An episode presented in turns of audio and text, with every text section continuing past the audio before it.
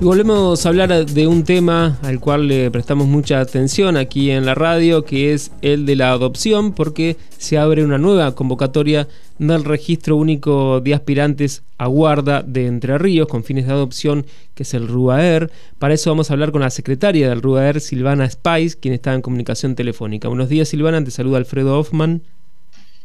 Hola, muy buenos días Alfredo para vos y todos los oyentes. Bueno, muchísimas gracias por atendernos. Si queríamos consultarte cuáles son las características de esta nueva convocatoria.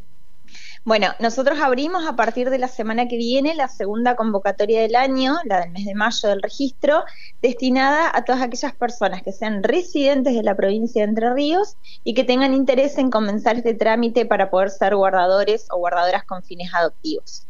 Eh, el primer paso para la inscripción va a ser el día martes 9 de mayo a las 14 horas, donde vamos a llevar a cabo un encuentro obligatorio previo a la inscripción. Eh, que va a ser en esta oportunidad de manera presencial. Nosotros desde la pandemia veníamos llevando a cabo estos encuentros de manera virtual y nos parece que poder volver un poco a la presencialidad y tener un intercambio más cercano con, con aquellas personas interesadas nos da otros resultados. Así que bueno, eh, se va a llevar a cabo en la ciudad de Villaguay, que buscamos como un punto central de la provincia para generar mayor accesibilidad a, todos aquellos interesados.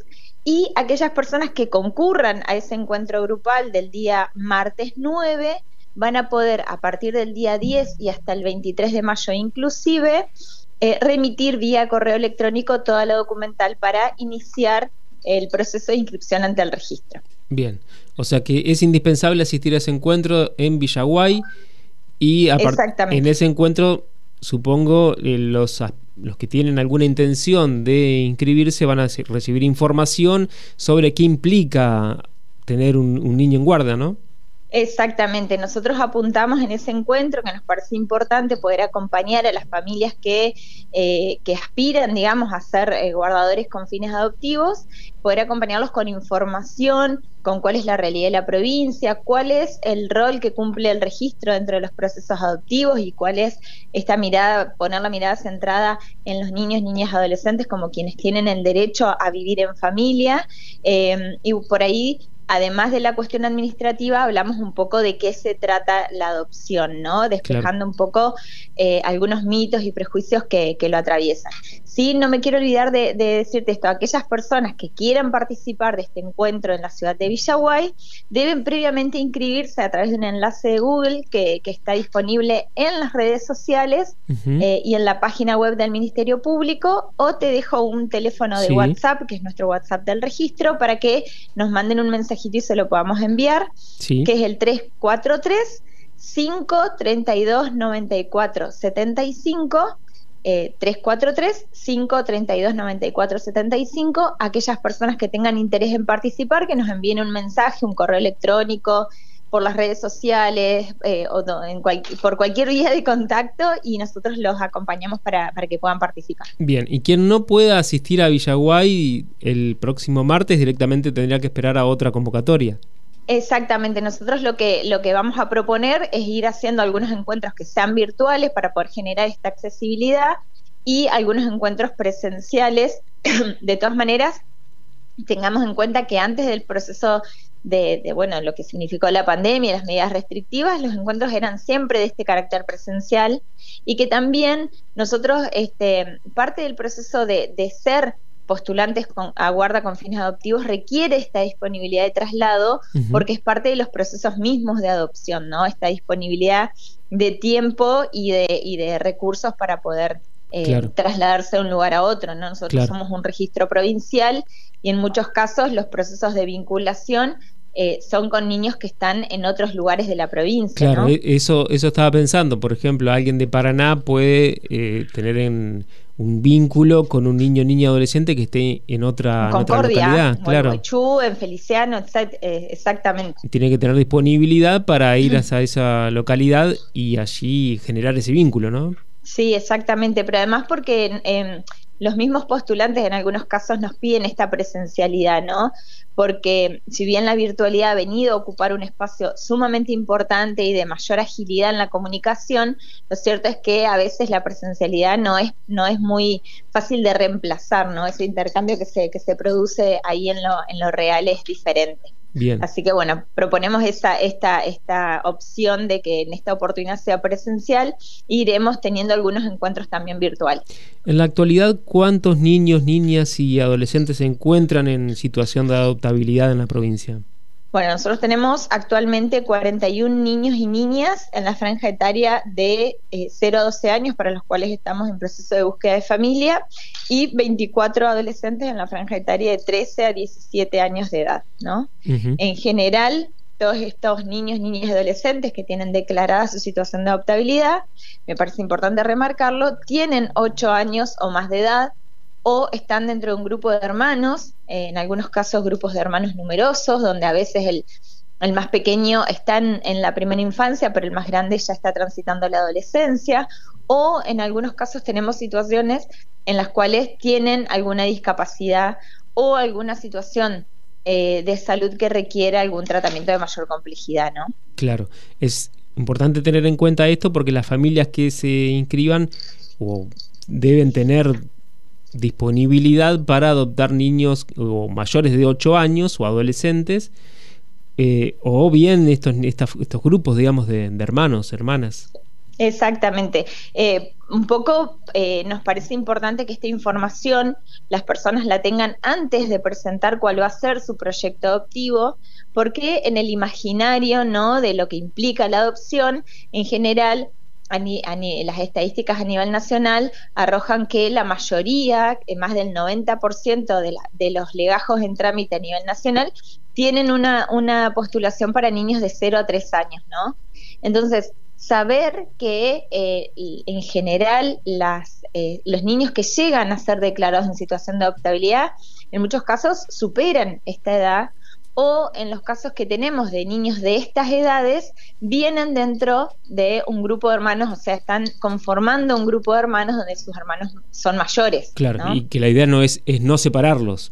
Exactamente, la primera opción siempre para, que es lo que establece la Convención de los Derechos del Niño y todas las leyes de protección y las de registro, tienen que ver con que eh, la trascendencia y la importancia que tiene para estos niños eh, este vínculo fraterno, ¿no? Nosotros, hay, una cuestión que nosotros debemos comprender que ellos ya son familia, ¿no? Sí. Em, antes de integrarse una familia adoptiva, entre ellos ya son familia. Entonces, el sostenimiento de estos vínculos es sumamente trascendente.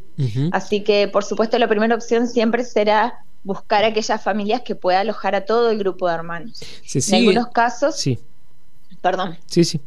No, que en algunos casos obviamente pensar esto es, eh, hemos tenido situaciones de grupos de hasta siete u ocho hermanos o hermanas, ¿no?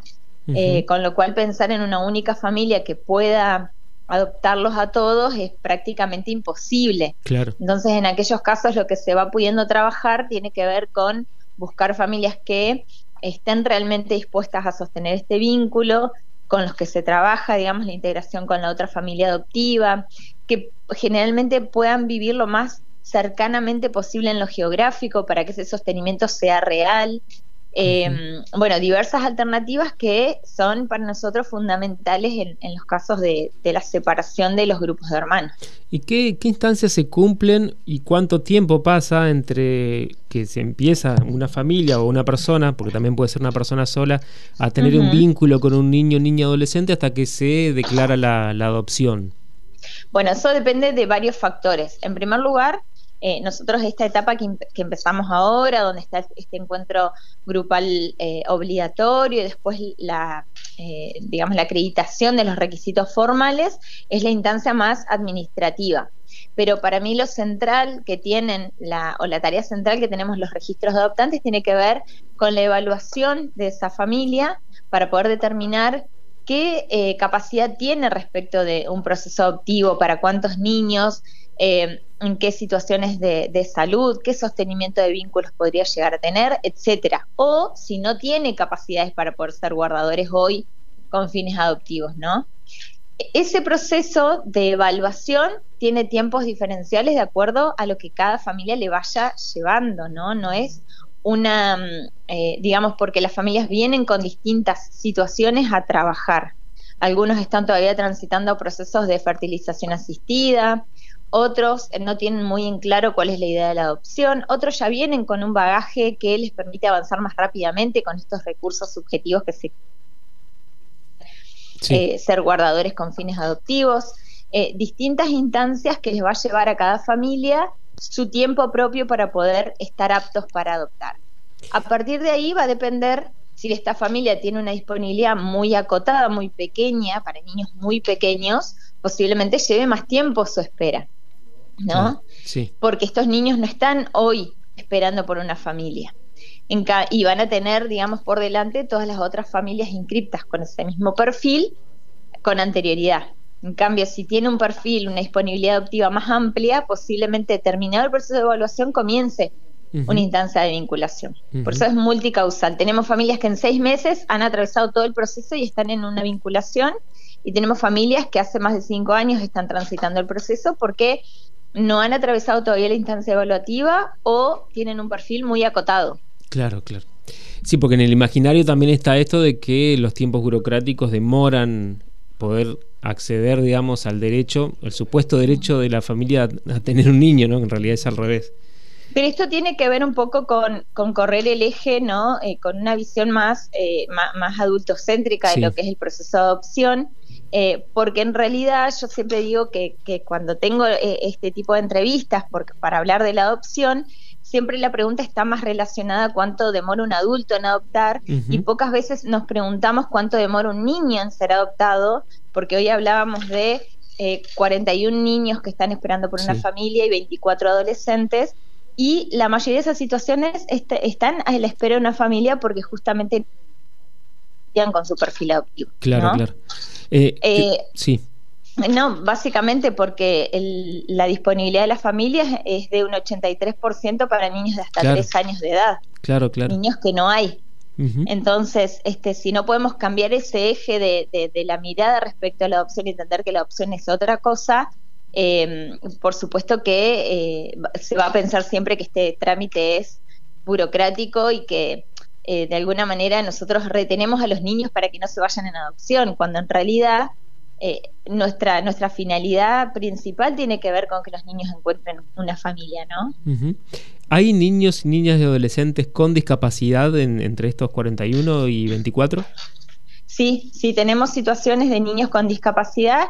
Incluso el año, el año pasado, perdón, no, el mes pasado, nosotros abrimos una convocatoria pública nacional eh, para poder buscar familias para siete situaciones de niños, niñas y adolescentes que tienen algún tipo de discapacidad y para los cuales ya habíamos agotado la búsqueda tanto en nuestro registro de la provincia de Entre Ríos como en la red federal, es decir, con los más de 2.000 inscriptos en la red federal y no habíamos ellos. Así que abrimos esta convocatoria pública, que en este momento los equipos están trabajando en la evaluación de estas postulaciones, em, que se presentaron alrededor de 20 familias de varias provincias, la mayoría de acá de la provincia de Entre Ríos, y bueno, y veremos qué resultados tenemos en, en la Bien. personas, ¿no? Bien. Bueno, reiteramos entonces de lunes a viernes de 7 a 13 se pueden consultar a los teléfonos 343-420-9575 y 9576 o por correo ruaer.jusentrerios.gov.ar y también el WhatsApp que vos nos decías 343-532-9475, ¿es así? Exactamente, Alfredo. Esos son los y también nuestras redes, sociales, en Instagram o Facebook también nos pueden escribir o eh, pueden encontrar ahí el enlace para inscribirse al encuentro obligatorio el día 9 de mayo a las 14 horas en la ciudad de Villaguay. Gracias Silvana por esta entrevista. No, por favor, muchas gracias a vos. Hasta luego. Hasta luego. Hablábamos con Silvana Spice, la secretaria del Registro Único de Aspirantes con fines de adopción de Entre Ríos. Las voces de los protagonistas en Radio Diputados.